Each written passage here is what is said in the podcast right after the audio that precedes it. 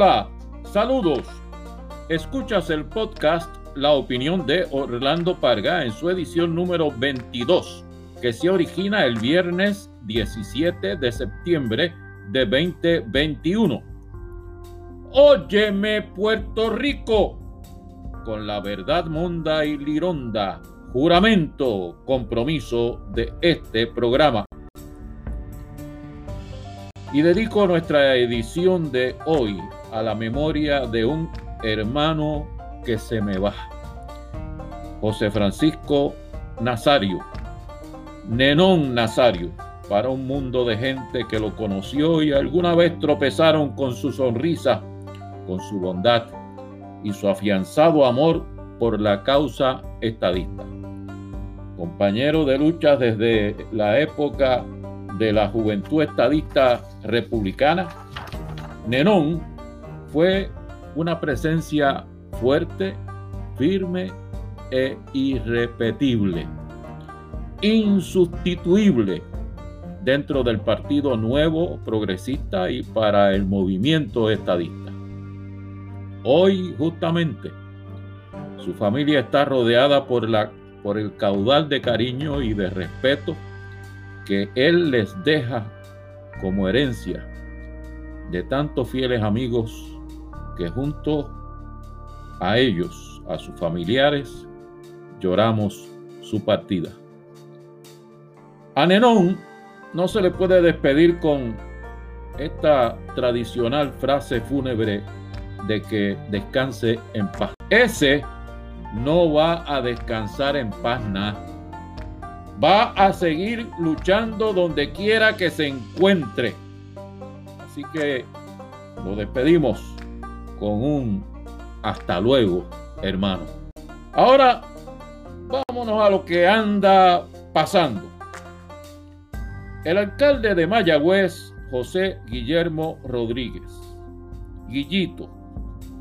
El alcalde de Cataño, Félix Delgado.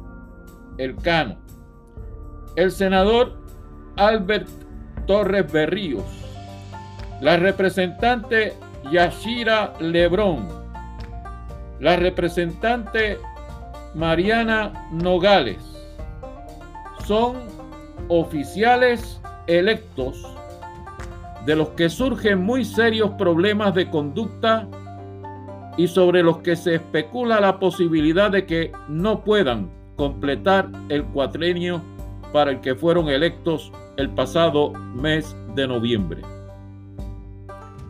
De estos, y nótese que ahí hay gente de varios partidos, el único que lleva largos años en el cargo es el de Mayagüez.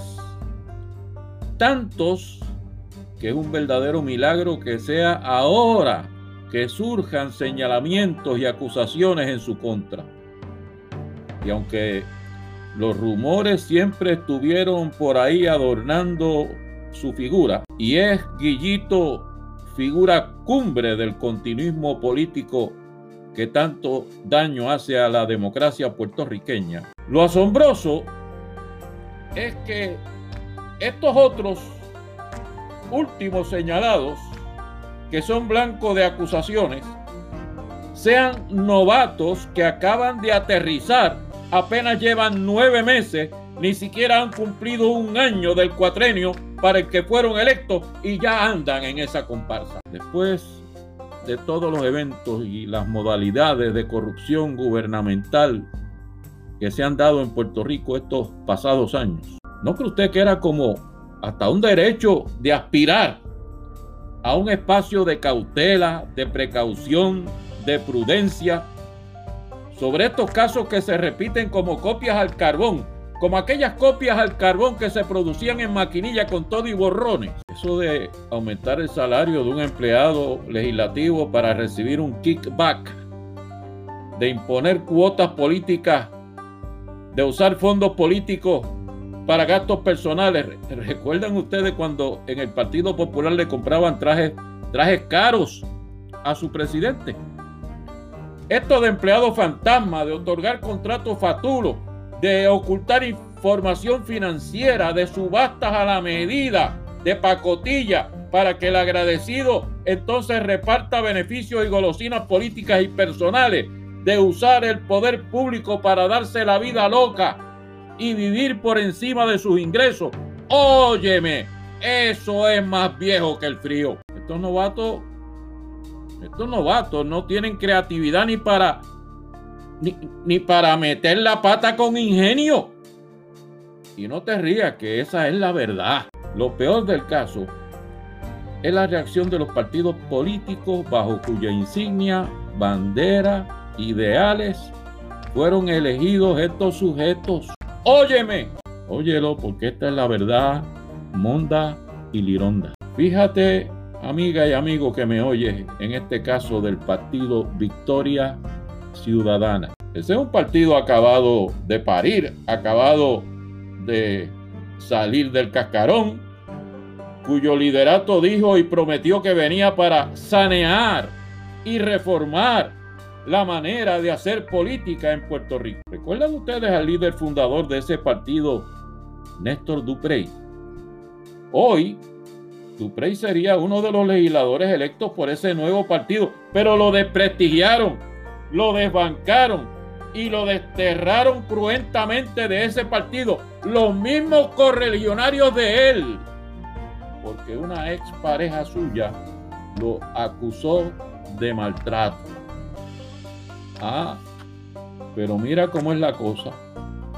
Ahora la representante a la Cámara elegida el otro día por el partido Victoria Ciudadana, doña Mariana Nogales, que anduvo desde el primer día dando lecciones de protección ambiental y acusando a los que construyen en la zona marítimo terrestre, que ha sido una de las más aguerridas protestantes por la construcción de esta dichosa piscina en la playa de Rincón. Ah, pues resulta que doña Mariana es accionista propietaria de edificios levantados sobre la zona marítimo terrestre al otro lado de la isla en la costa de Humacao, de cuya actividad financiera nunca rindió cuentas a la Oficina de Ética Gubernamental. Y sorprendida en su indiscutible prevaricación moral, doña Mariana sale disparando de la baqueta.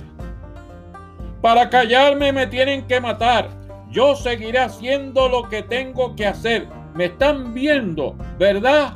No tengo miedo, no tengo miedo. Nada que John Wayne se quedó cortito con sus dos pistolones al cinto. Así se habla, legisladora. ¡Bravo! Pero no es el boceteo de Mariana Nogales lo que importa es la reacción del partido Victoria Ciudadana. En lugar de pedirles que rindan cuentas y que expliquen qué es lo correcto, qué es lo propio, qué es lo honorable, ah, pues salen entonces con tapujos, con paños tibios, a ver cómo, con el paso del tiempo, echándole tiejita encima, la cosa se echa al olvido. Luego entonces, amiga y amigo mío que me oye, ¿qué vamos a hacer? Victoria Ciudadana resulta ser más de lo mismo y mal puede decirte Victoria Ciudadana que viene a limpiar la casa.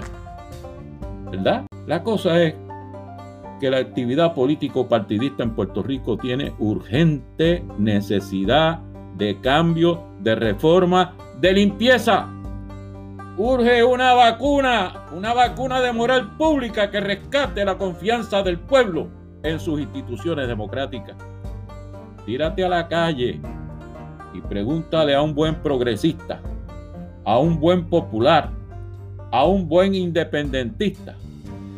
Y verás que en la calle, en la gente, en el pueblo, hay hambruna de honestidad, de limpieza, de dignidad en las instituciones de partido en Puerto Rico. Y esa, amiga y amigo mío, esa es la verdad y en este programa acostumbramos decirla de manera y de forma monda y lironda. Ahora vámonos a la pausa con un poco de historia. El 17 de septiembre de 1787, los delegados de las 13 colonias firmaron en Filadelfia el primer borrador de la constitución de lo que va a convertirse en Estados Unidos de América. El 17 de septiembre de 1951 comenzaron los trabajos de la Asamblea Constituyente del Territorio de Puerto Rico. El 17 de septiembre de 1960, la dictadura comunista de Fidel Castro nacionalizó a los bancos estadounidenses operando en Cuba. El 17 de septiembre de 1978, el presidente egipcio Anwar Sadat, el premier israelí Menachem Begin y el presidente estadounidense Jimmy Carter firmaron los acuerdos de Camp David que iniciaron una era de paz entre Egipto e Israel. El 17 de septiembre de 1989, el huracán Hugo comenzó a pasearse por el Caribe y al día siguiente, 18 de septiembre, nos peinó a Puerto Rico. Escuchas el podcast La opinión de Orlando Parga, edición número 22, originado el viernes 17 de septiembre de 2021.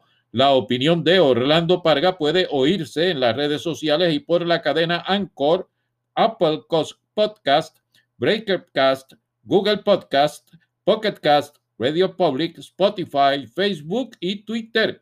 Y apreciamos tu participación y comentarios por el correo electrónico orlandoparga.yahoo.com.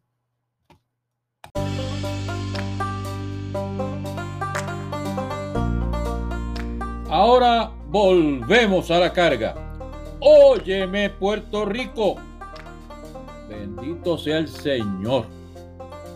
Lo que falta es que si este próximo domingo Ricardo y Beatriz Rosselló entran a una iglesia allá en Virginia o en Washington, D.C., a compartir como católicos que son el acto de fe de la misa, al día siguiente saldrán las cacatúas politiqueras y, los que son mensajeros politiqueros a condenarlos porque ellos fueron a la misa. Óigame, ¿qué tiene de extraño que un estadista se pare frente a los portones de Casablanca para llamar la atención sobre nuestro reclamo de igualdad en la estadidad? Es ahora delito defender la causa en la que uno cree. El asunto es que la algazara contra Ricardo pues resulta ser música a sus oídos. Su estrategia está funcionando. Sigan tirándole piedras sus adversarios ideológicos y políticos. Ese al que sus enemigos todavía lo denigran con el mote de el muchachito ese sabe más de lo que le enseñaron. Por último, la surrapa de hoy. El gobernador Pedro Pierluisi trazó la línea sobre la arena para poner en su sitio a los miembros de la Junta de Control Fiscal Federal y, óigame, ya era tiempo que lo hiciera. Para Pierluisi, la insistencia de la Junta en recortar las pensiones a los jubilados del gobierno es más que un asunto financiero, es un, para ellos, es un asunto ideológico. Ideológico porque parte de la postura derechista conservadora, ultraconservadora, de que las pensiones son un lujo y no un compromiso social que se contrajo con los empleados públicos a la hora de atraerlos hacia el servicio público. Y al enfrentarse a la Junta, el gobernador Pierluisi sostiene que en el manejo de la quiebra del gobierno de Puerto Rico, oye lo yaresco, que acá, en el territorio de Puerto Rico, en el manejo de la quiebra, no habrá recorte a las pensiones. Así que, bravo por Pierluisi, manténgase ahí. La verdad monda y lironda, eso fue lo que escuchaste en la edición número 22 del podcast la opinión de Orlando Parga, correspondiente al viernes 17 de septiembre de 2021. Nos escuchamos la semana próxima cuando, con la ayuda de Dios, regreso para hablar contigo.